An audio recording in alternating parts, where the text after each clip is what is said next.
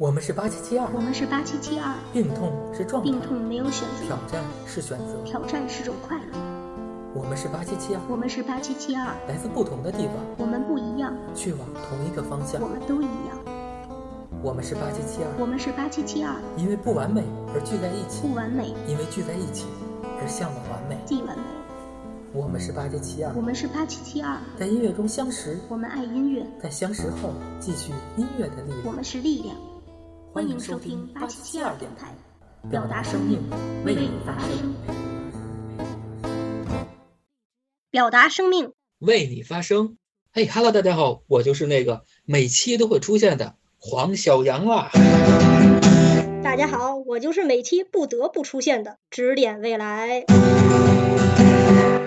时间过得真快啊！八七七二电台的第三期节目，这就跟您见面儿了。啊，确实啊，咱们日子一天天的，真的挺快的。哎，你最近过得怎么样啊？嗯哎，我记得上次你可说了啊，你和烤肉就差一撮儿孜然了。啊，那这几天这个桑拿天儿，你是不是和蒸鱼就差几粒儿鸡精了呀？哎呀，是啊，我现在就跟那个蒸了八分钟的鱼似的，正鲜正嫩，刚出锅儿了。最近这个桑拿天儿啊，大伙儿都不容易。北方呢持续的高温，南方呢又有洪水。可能现在您听到我们这期节目的时候呢，也正式的开始进入伏天儿了。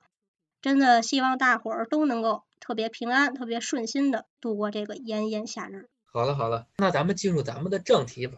哎，指点未来啊，问你个问题啊，你喜你喜欢旅行吗？喜欢呀，旅行多有意义呀！啊，能看许多美景，能看许多美女，还能用心收集纪念品，是吧？旅行的意义嘛。哦，咱们古人嘛，特别有智慧，说读万卷书不如行万里路。嗯，其实就是你经常在一个地方待着，那你行走到另一个地方，你的眼界和感受都会截然不同的。嗯那我最近的一次旅行呢，就是今年四月份的时候，和咱们八七七二的咱们成员们一块儿去了安徽阜阳的南塘，嗯哎呀，参加那里的大地民谣音乐节。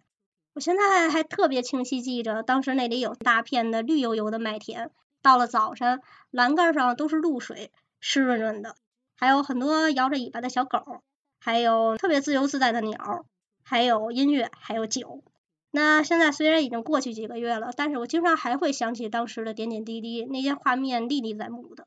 没错儿，我也是印象很深刻呀，尤其那两天，呃，那首歌刚刚出嘛，嗯就是生活不止眼前的苟且，还有诗和远方的田野嘛。嗯，到了那里一看，确实是大片的田野，然后你还可以自己作诗啊，那个意境是非常好的。其实关于这个旅行，我随便多说一句啊，我觉得嗯咱们这些年进还是很有进步的，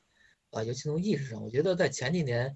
说残障人士啊，然后各方面就是说，呃，说出去旅行啊，其实是挺不可想象的，包括一些呃什么坐飞机、火车呀，坐汽车，嗯都是觉得很困难的。但是这几年，我觉得大家出去的越来越多了，其实这个非常关键嘛。我们只有走出去，然后接触更多的东西，你才能够让这个群体更加的、更加向好的发展，更加的融合。是就是我们说了很多做融合，但是就是怎么才是融合呢？只有走出去，然后去切实的做这些事情，才能够真正做到融合。对啊，走出去才是融合的第一步嘛。所以你知道吗？咱们乐队的成员小 M 最近他就走出去了，他出了一趟大门儿呢。嚯，大门儿啊，这多嗯大一趟的大门儿啊！我说怎么最近没见到他呢？多大？米国，地球的另一边儿。哪儿？米国了？那还真不容易啊！那去这一趟，大头还得吵架呀！是啊，不过那没事儿啊。这好多年以前不有一个小品说了吗？大头吵架没事儿，掉不下去，有地球吸着呢。哦，地球可以吸着呀！我还以为大头吵架，大家全都可以离开地球去月月球了。好了好了啊，咱们不抖包袱了，咱们还是说正题。其实呢，咱们的乐队成员小 M，他呢之前是咱们的尤克里里手嘛，然后现在他要开始慢慢的转键盘了。可能下一次演出的时候，您如果看到一个长发飘飘弹着键盘的美女，那就是小 M。嗯那他这次的行程呢，其实是关于融合教育的，像刚才咱们说到的融合，可能融合教育这个词对于很多人来说是比较陌生的啊。什么叫融合教育呢？是怎么回事儿呢？然后小 M 他这次去的目的是什么？又有什么收获呢？所以今天咱们这期节目呢，我们就非常荣幸的请到了小 M，来和他一起分享一下他的这趟旅程，他的所感所想。好的，那我们来听听吧。呃，大家好，我是小 M。嗨，你好，小 M，欢迎你回到了祖国的怀抱啊！怎么样啊，美利坚这一趟之行，是不是又美丽又坚强？是的，谢谢谢谢欢迎。然后，对，是一一个嗯非常有意义的旅途，对于我来说，虽然我只是在那边待了一个星期，啊，就这这个考察是一个星期。嗯，对，但是对我来说就收获非常的丰富。嗯，那你这次是带着什么任务去的呢？啊，我们这一次的考察其实是一个团队过去，那我们整一个团队有八个人，嗯，然后它的主题是融合教育。呃，所以的话，我们通过这一次考察，我们去了美国纽约，然后在纽约待了一个星期。那这一个星期的话，我们就会去拜访纽约里面的呃做融合教育的一些机构，就嗯残障类型的机构，然后也去去到不同的学校，嗯，包括幼儿园、小学、初中。呃，还有还有，呃，他们他们没有高中，就初高中这样子。然后还有一个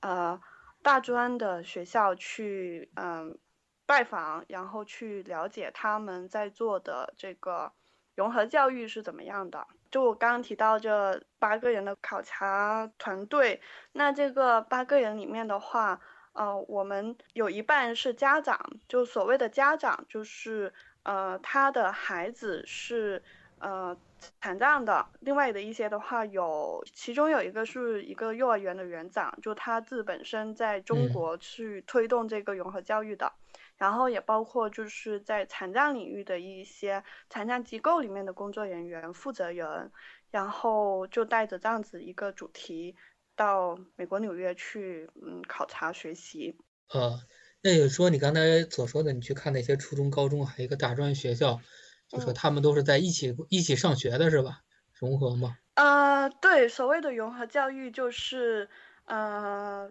因为因为其实在中国非常，嗯，包括现在残联，包括中国的政策在推动的都是特殊教育。那所谓的特殊教育就是，呃。残障人士就在残障人士的学校里面去读书，然后就不要到非残障人士的学校里面去读书。然后包括像我们有现在有聋校啦，有盲校啦，然后有什么启智学校呀，就是给心智障碍的。然后包括其他的一些障别障别的学校。然后其中，嗯。我相信大家都会非常了解的，就是在国内基本上是普遍的大学或者是学校都没有无障碍设施的，所以就是只要你是有肢嗯，包括是有肢体残障的或者是什么其他的，然后你在学校里面的就读可能会遇到很多的挑战。那当这些挑战没办法满足你，或者是没办法获得解决的时候，你就会被建议到所谓的只是给你们。呃，给我们这群人去去建立的特殊学校里面去读书，那这个融合教育就是和这个呃我们目前貌似主主流社会在主流政策在推动的这个特殊教育是不一样的。嗯，那既然刚才咱们说到这个残障的问题啊，所以就是说眼见为实嘛。那你觉得你这一趟美国之行？呃，你觉得美国的残障等各就是无障碍等各方面做的怎么样呢？或者说你觉得美国在对残障人士的一些呃做法上和一些认识上，包括这些无障碍设施的建设上，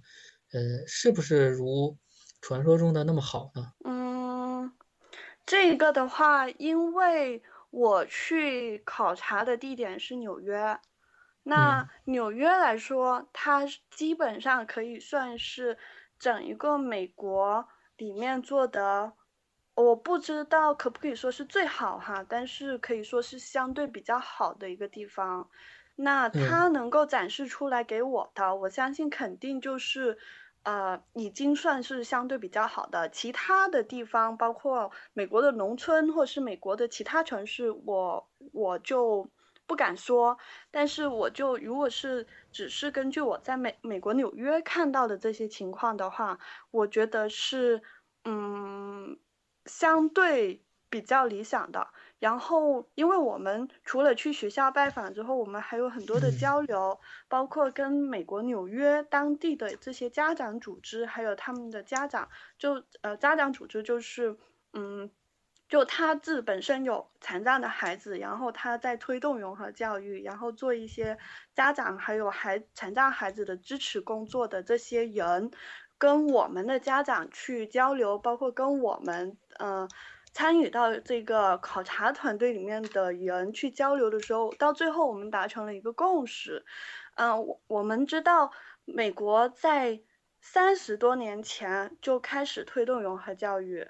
然后它达到了现在这样子的一个程度，那我们的融合教育，包括其实我们现在现在我们代代表的这几个家长，他是在全国性都相对有，就在中全中国来说，已经非常的有具具备这个领导性、前瞻性。那他们的这个推动工作是从二零幺四年才开始的，也就是才两年的时间。所以最后我们达成了一种共识，就是包括他们也同意，我们也同意，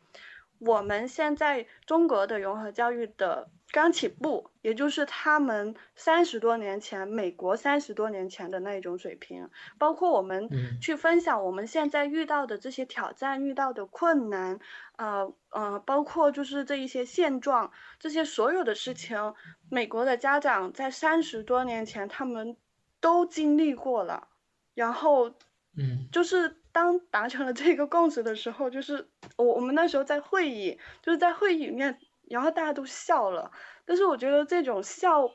就意味的东西很多。嗯嗯，我我不知道，如果这样子的一个回答能能否回答你那个问题，或者是我还需要更多的一个开展到一些比较实际上面的，就具体到底是一个什么样的情况？呃，就是比如说，呃，是不是在美国的，就是说在公共场合可以看见很多的残障人士，包括一些地铁呀，包括一些公共交通这种最基本的，是不是就是已经？你比如像我们的公交这种公共交通，可能在残障人士的就比较困难嘛。但是是不是美国就相对会好一些？就说他自己可以自由出行啊之类的。嗯，这个也分两种情况，就在美国来说。在美国纽约还比较倾向公共交通，但是在美国纽约市区以外都是用就是个人交通，就是。得自己开车，所以每家每户都有两辆以上的车，就爸爸一辆，妈妈一辆。当孩子长大了，孩子肯定还会有一辆，就是没有孩子或者是孩子小的时候是两辆车。等你的孩子满了十八岁，就肯定有三辆车，甚至如果他有多个孩子，就会有多辆车。因为在美国的农村或者是美国郊外，没有自己的那个车，他是基本上没法出外，没法出行。是这样子的一个情况，然后市区里面的话，在纽约市区非非常便利的一个公共交通是地铁，然后然后才到公交，呃，公交目前来说，纽约市来说是相对无障碍的，就是你会看到它，嗯，比较一个线就怎么样来说呢？就是它纽约的公交车它是，呃，就是靠近站台的那一边，它是可以斜下来的。就当有残障人士在那里，然后司机看到他在等车的时候，他要上车的时候，是整一辆车都会都会呃，我不知道多少度，反正你会感觉到那个完全斜下来的，斜下来之后，它还会有一坡让轮椅能够开上去，然后同时的话，很多时候司机还会下来帮忙，就是因为他要嗯要有那个固定的安全带在车上面。然后这些都是司机会下来弄的，但这里可能也会有一点哈，就是公交车相对没有那么方便，而且每个人都有车，所以不会有多少人坐那个公交车，所以它无论什么时候都能够确保它有足够的空间给到轮椅使用，然后，然后再到地铁，地铁的话，在纽约的地铁非常的不无障碍。为什么它非常的不无障碍？因为它是一百年前建的地铁，一百多年前建的地铁，然后它的地铁的路线还是根据之前的那一种情况，所以他们有了一些改造，但是只有个别的几个站口是会有这个呃无障碍的，其他的站口都没有，基本上是轮椅或者是其他的残障人士是没法使用地铁的。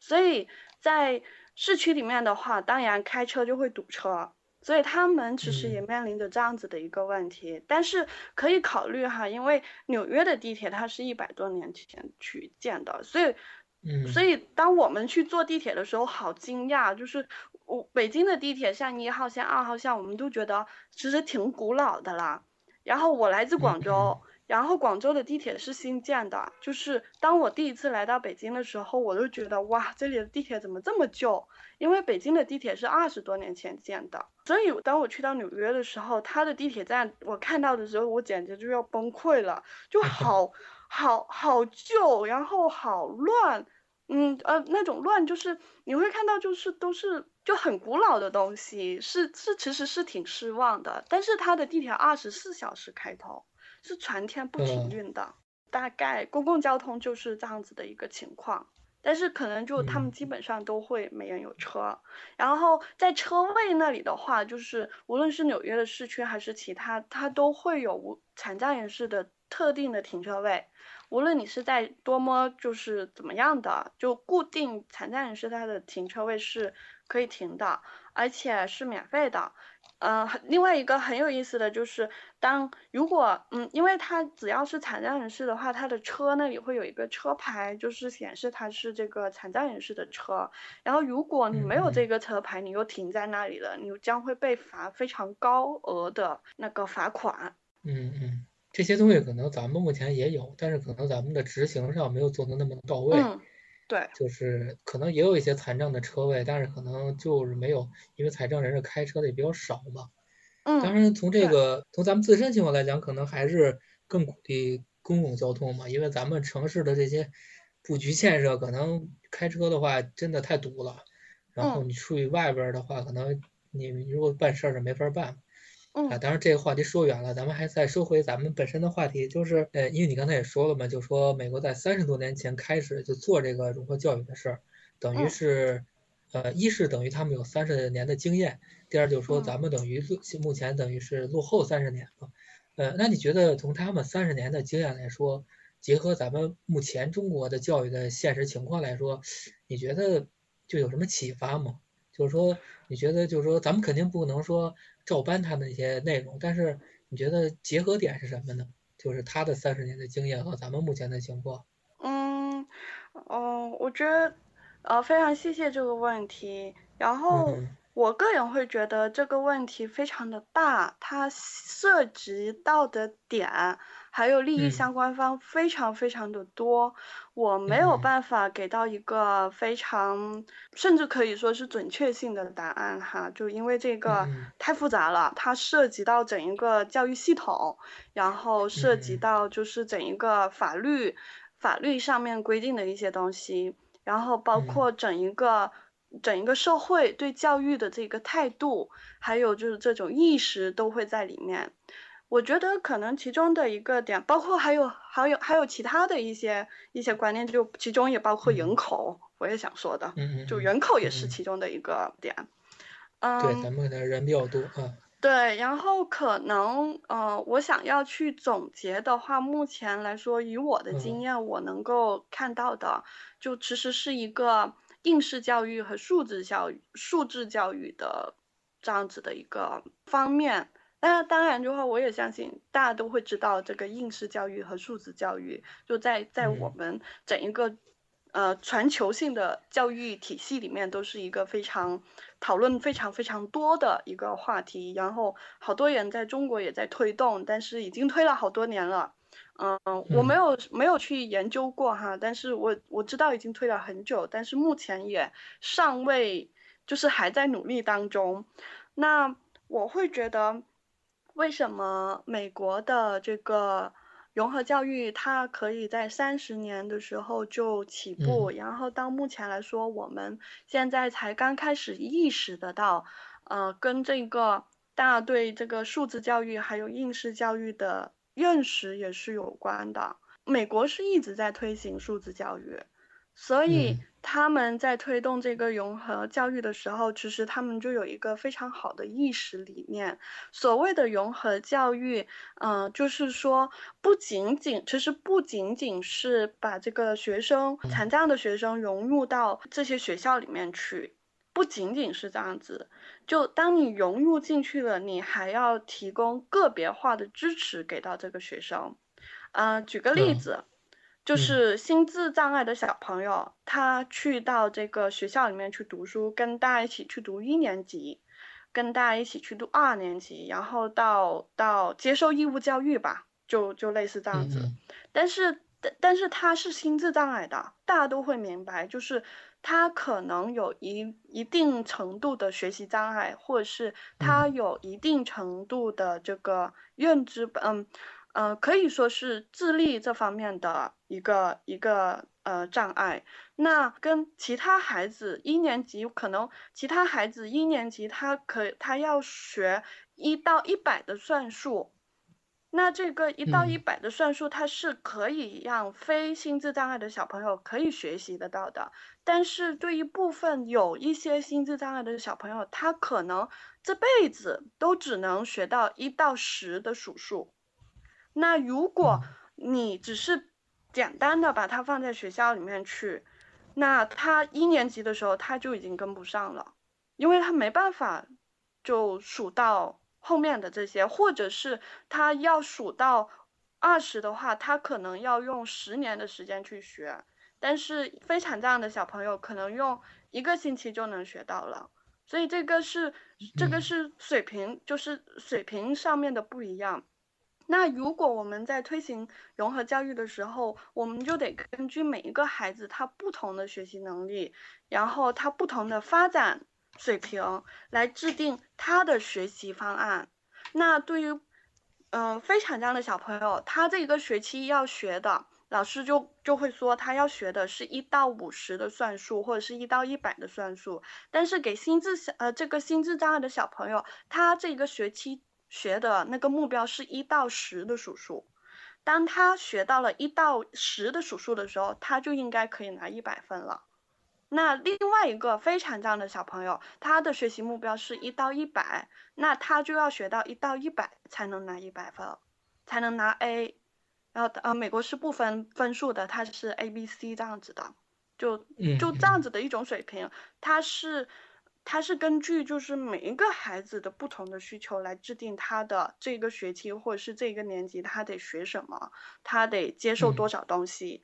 那所以他在推行这个融合教育的时候，他本身已经有这样子的一个理念，因为他们推他们的教育就是素质教育，他本身就关注每一个小朋友不同的成长，然后包括一些小朋友他可能有其他的才能，那他。在另外的一些拓展的那里，他会支持这些小朋友去去发展那一些才能。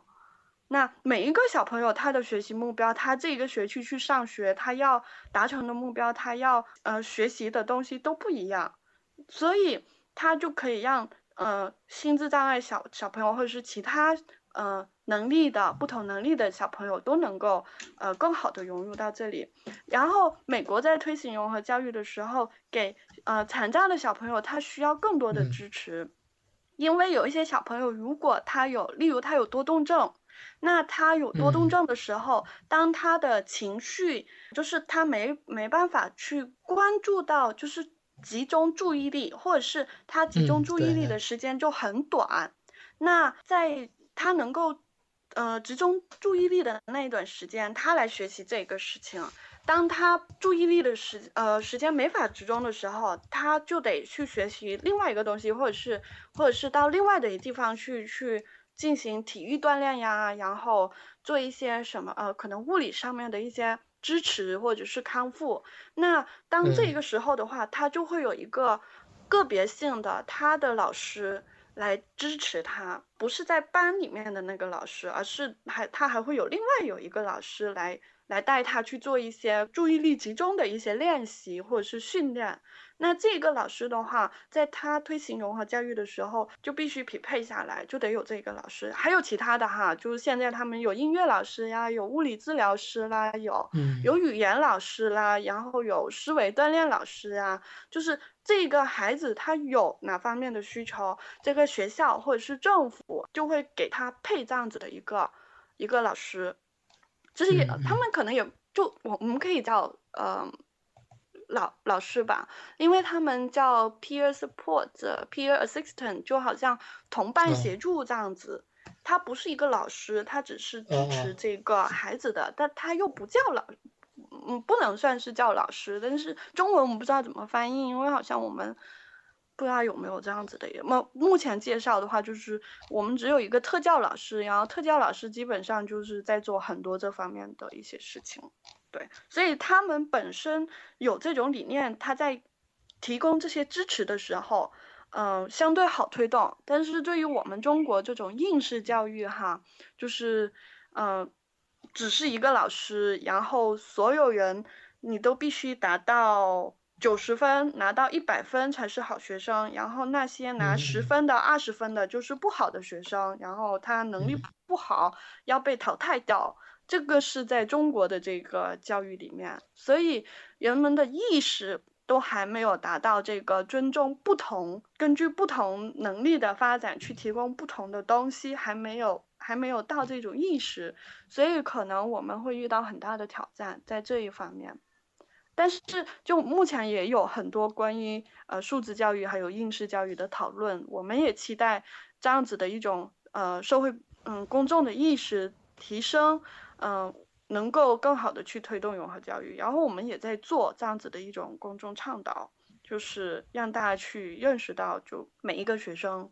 这每每一个人其实都是不一样的。嗯嗯，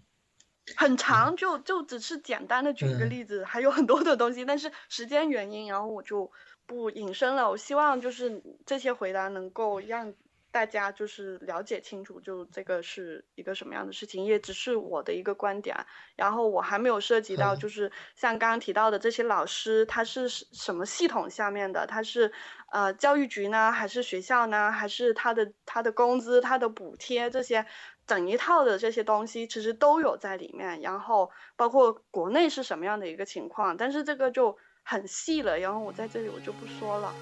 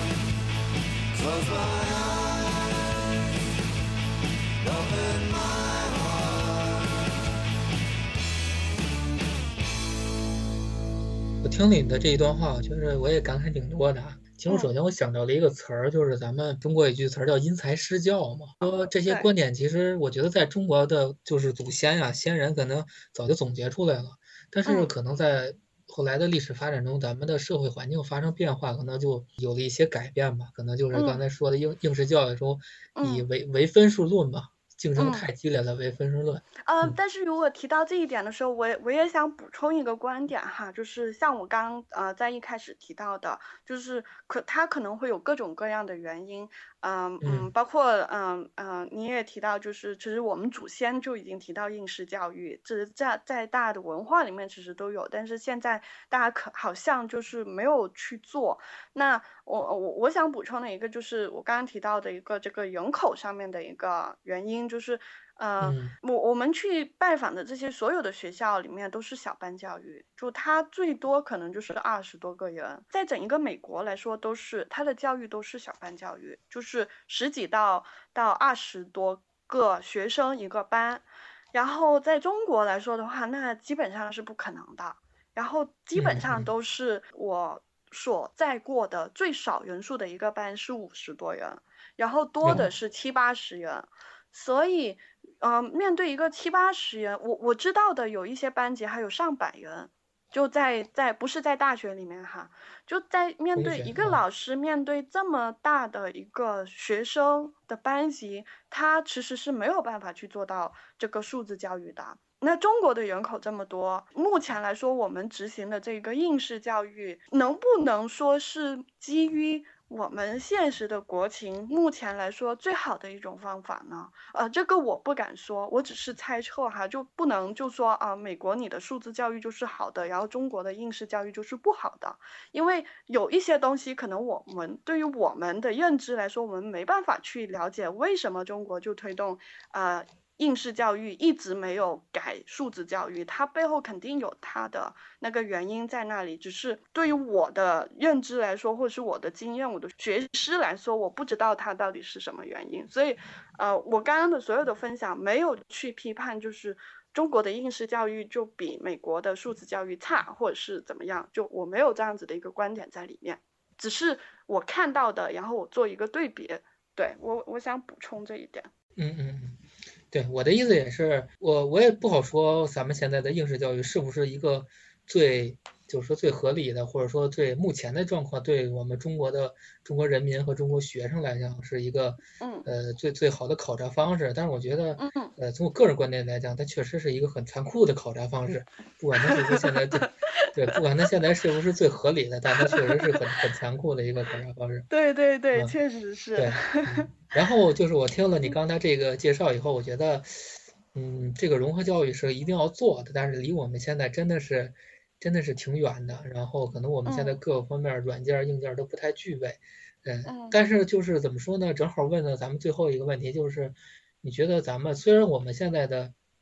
距目标还很遥远，然后有很长的路要走，但是你觉得，呃，通过你你的认知啊、你的考察和你们的共同的这些想法来说。咱们国回到国内，回到国内，咱们现在肯定要一步一步往前走嘛。就是说，嗯，咱们现在最迫切的，或者说最需要的，而且可以实施的这个，呃，可以去去做些什么呢？在融合教育上，嗯，这也是一个很大的问题。就是我们现在就是一小步一小步，就是挪了挪一挪一点儿，它也是往前在前进。就是我们在挪这一点，这一点是什么呢？或者说我们从哪方面是最合适的？最开始，嗯嗯嗯，嗯，首先，嗯，我想提一下，就是为什么我会觉得这一个是非常大的问题，是是因为，呃，中国实在是太大了，然后它的城乡，就城市和城乡，包括二三线城市、农村里面，这种这种差距是非常非常巨大的，包括就算是省会城市，就就例如。北京、上海、广州和其他的省会城市，包括西北地区的，它的差异非常非常的大。就包括我们在，因为我们现在在做残障方面议题的工作，那我们呃连接了全国不同地方的残障机构，然后包括跟他们交流，然后他们反馈上来的一些情况，包括我们到实地去考察。真的情况非常非常的不一样，所以嗯，没办法有一个非常准确的回复。但是如果是说我们要推的第一步，其实也是我我们现在正在做的这个工作。嗯，因为其实这个考察只是我我我现在负责的一个项目里面的其中的一个部分。那我们这个项目里面，嗯，我们会做很多的事情，但是这些很多的事情里面会有一个关注度，这个关注度就是在家长能力的建设。为什么说是家长能力的建设呢？呃，这个家长就是有残障孩子的这个家长里面哈，呃，其实也是和残障人士一样的。嗯，包括其他的一些项目，我们会关关注啊残障人士的能力建设，包括像瓷娃娃的赋能学院，还有其他的一些呃呃机构。那我们其实大家都是在做很多赋能，还有呃还有就是能力方面，在社群里面的这个能力的建设。那这一个工作是最最基本的、最基础的。那第一点就是怎么让这个社群里面的人有这个意识，就是你知道这个事情是是你的，是你你本身有的权利，这是第一步。那给家长的话，为什么给家长？因为孩子还小，他还在幼儿园的时候，残障孩子还在幼儿园的时候，他怎么样去争取他自己的利益呢？争取不了。那就得让家长意识到，你的孩子有这个权利去读书，有权利去接受义务教育，然后，呃，把家长，然后当他有意识之后，嗯，那家长要去做这些争取，要去做这些改变，他需要一个能力建设。那我们的项目就希望，呃，能够。把家长的能力建设起来，然后家长可以去推动这个融合教育。现在是融合教育哈，那孩子长大了，他就是就业，他就是社区融合。那这些的话就是后后面了，因为目前呃很多人现在在做就业支持，很多人在做这个社区融合。那就业的话，孩子你就残障人士，你必须得。在之前，在受教育的过程中，在你成长的过程当中，你就有一个融合的环境，你才能够更好的去就业，是吧？嗯，那我们现在就关注在教育这一个部分，那家长他的能力建设起来，他就可以可持续性的，因为孩子是跟家长一辈子的，就家长他就一辈子都是家长了，他不会说就是我今天是家长，然后明天我可能就不是了。那家长的能力建设起来之后，他就能够带动整一个这个推动。那他回到其他的一些相关的项目，残障人士的项目也是这样子的。就残障人士，就是你本身就是就是这一个社群，无论你现在在争取什么样的一个权益，那当你这个你能够有能力争取到这个权益下来之后，它就是对整一个残障事业、残障人士的。带来的一个这个推动融合的推动，所以我觉得就是我我们现在也是去坚信，就是第一步该做的就是我们这个社群里面的人，呃，怎么能够让大家去认识到这个事情，然后有能力去把这个事情往这个方向去推动是非常重要的。嗯嗯，好，我听明白了，你的意思就是要唤醒自己的意识，首先。然后用从那个这些残障的家长，包括他个人先去去推动，才能把这个事情本质的推动起来，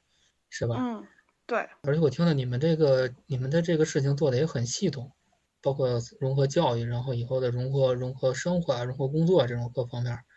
嗯嗯，真的，我觉得确实在目前的中国来讲，是一个比较先进的一个意识下的一个一个工作。对，那非常谢谢我们的。也是我们八七七二的成员小 M 接受了呃我们自己的采访啊，然后也希望也希望小 M 从美利坚合众国回来以后更加的美丽和坚强。好，谢谢您啊，好，谢谢，谢谢啊，非常感谢小 M 今天的分享。刚才听了他整个的分享，其实感触还是挺多的。可能小 M 他所分享、所描述的这些场景，包括在纽约的无障碍呀。然后包括在那里的融合教育等等，可能这些以前也是有所耳闻，或者说在一些报道里面看见过。但是今天听小 M，他是亲眼所见嘛，然后他回来以后给我们栩栩如生的去描述这些，可能你会觉得那真的是一个很理想化的状态。当然，可能有一些它并不完全符合我们目前的国情，也并不适合把它完全照单全收的复制过来。但是你会感觉到听到这些的时候，你会觉得它是非常美好的，是令人感到舒服的，是觉得那好像是一个你想要的一个状态。可能就像小 M 所说的，那包括融合教育，甚至是素质教育，在我们目前国内的推行，它可能有着方方面面的因素，可能会困难是很多的。那美国它是在三十年前开始起步的，那我们现在也许刚刚起步，也许还没有，也许很快就要起步了。那我们能够达到那样一个理想化的状态，可能也要三十年，或者也许会短一些，或者也许要更长的时间。但是我觉得，就是希望不管有多艰难吧，就我们先看到那个开端，先看到它确实是开始了，就是大家真的有了这个意识，然后想要去达到那个状态，就开始先慢慢的走着，一步一步的走着，慢慢的走起来，可能我们想要达到的那个地方也就会稍微的近那么一点点。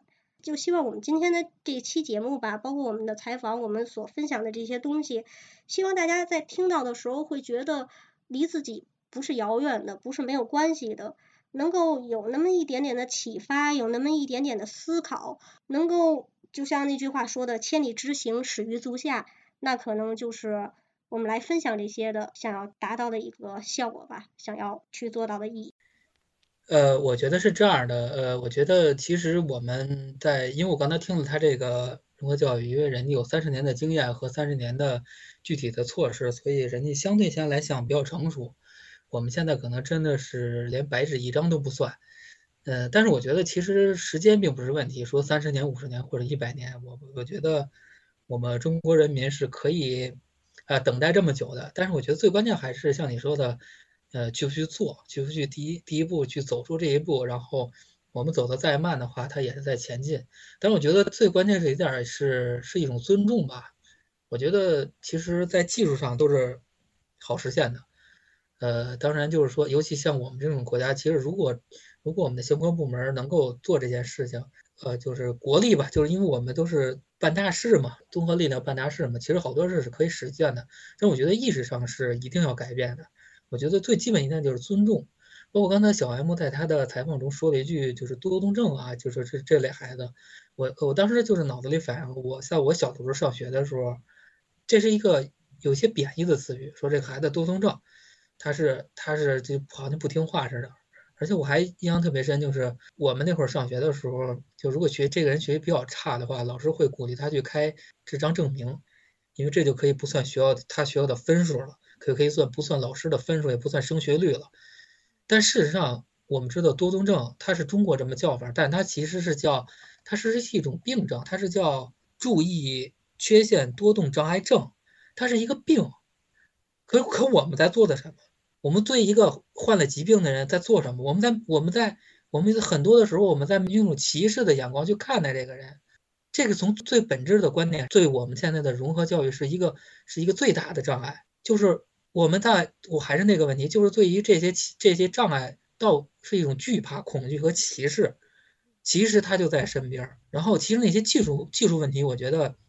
我们人家有成熟的一套体系，拷贝过来就可以了，没问题。只要下决心去做这件事儿，但真的从我们心里边这种歧视和这种观念上是要彻底改变，才能在我们今后的这些工作中，就是有一个非常大的一个变化和飞跃。这是我最大的想法。哎呀，时间过得太快了，我们跟小 M 这个交流呢，嗯，也很快的结束了。是的。可由于时间的问题嘛，其实我们很多问题都没有展开了说。我希望大家听到我们的节目以后，能够真和我们互动一下，把自己的想法都说出来。其实我们做这个电台最大的初衷和最大的动力，就是能够和大家互动，把我们的思想碰撞起来，碰撞出火花。我们最后的目标是什么呢？都是一样的，就是为了我们这些罕见病人士以及残障人士，呃，甚至更广阔的一些需要帮助或者说正在呃奋斗的人士吧，能够。一起把我们的事情做得更好。欢迎你参与啊，一定不要让我们失望啊！是的，希望大家能跟我们互动起来，通过微信、通过荔枝 FM 的留言等等所有的方式。希望大家能够感到我们在说的这些话和你不是无关的。其实每一件事应该都是和自己有关系的。说出你的想法，让我们碰撞起来。今天节目的最后一首歌，我们送上童安格的这首《亮起来》。关于今天我们放的这些歌，它的背后的故事。就不在这里给大家详细的来说了。如果你感兴趣，可以去搜索一下。希望我们今天所说的这些话，所做的这些事，能够让一些目前来说可能比较暗淡无光的东西，能够渐渐一点一点的真的亮起来。你们有没有发现那些闪亮的星星啊？感谢收听八七七二电台这期节目，表达生命，为你发声。我们下期见。下期见啦。有一个小谜题，说来让你猜。要是能猜对，就懂得爱。有一个小谜题，说来让你猜。你可要听明白？小朋友。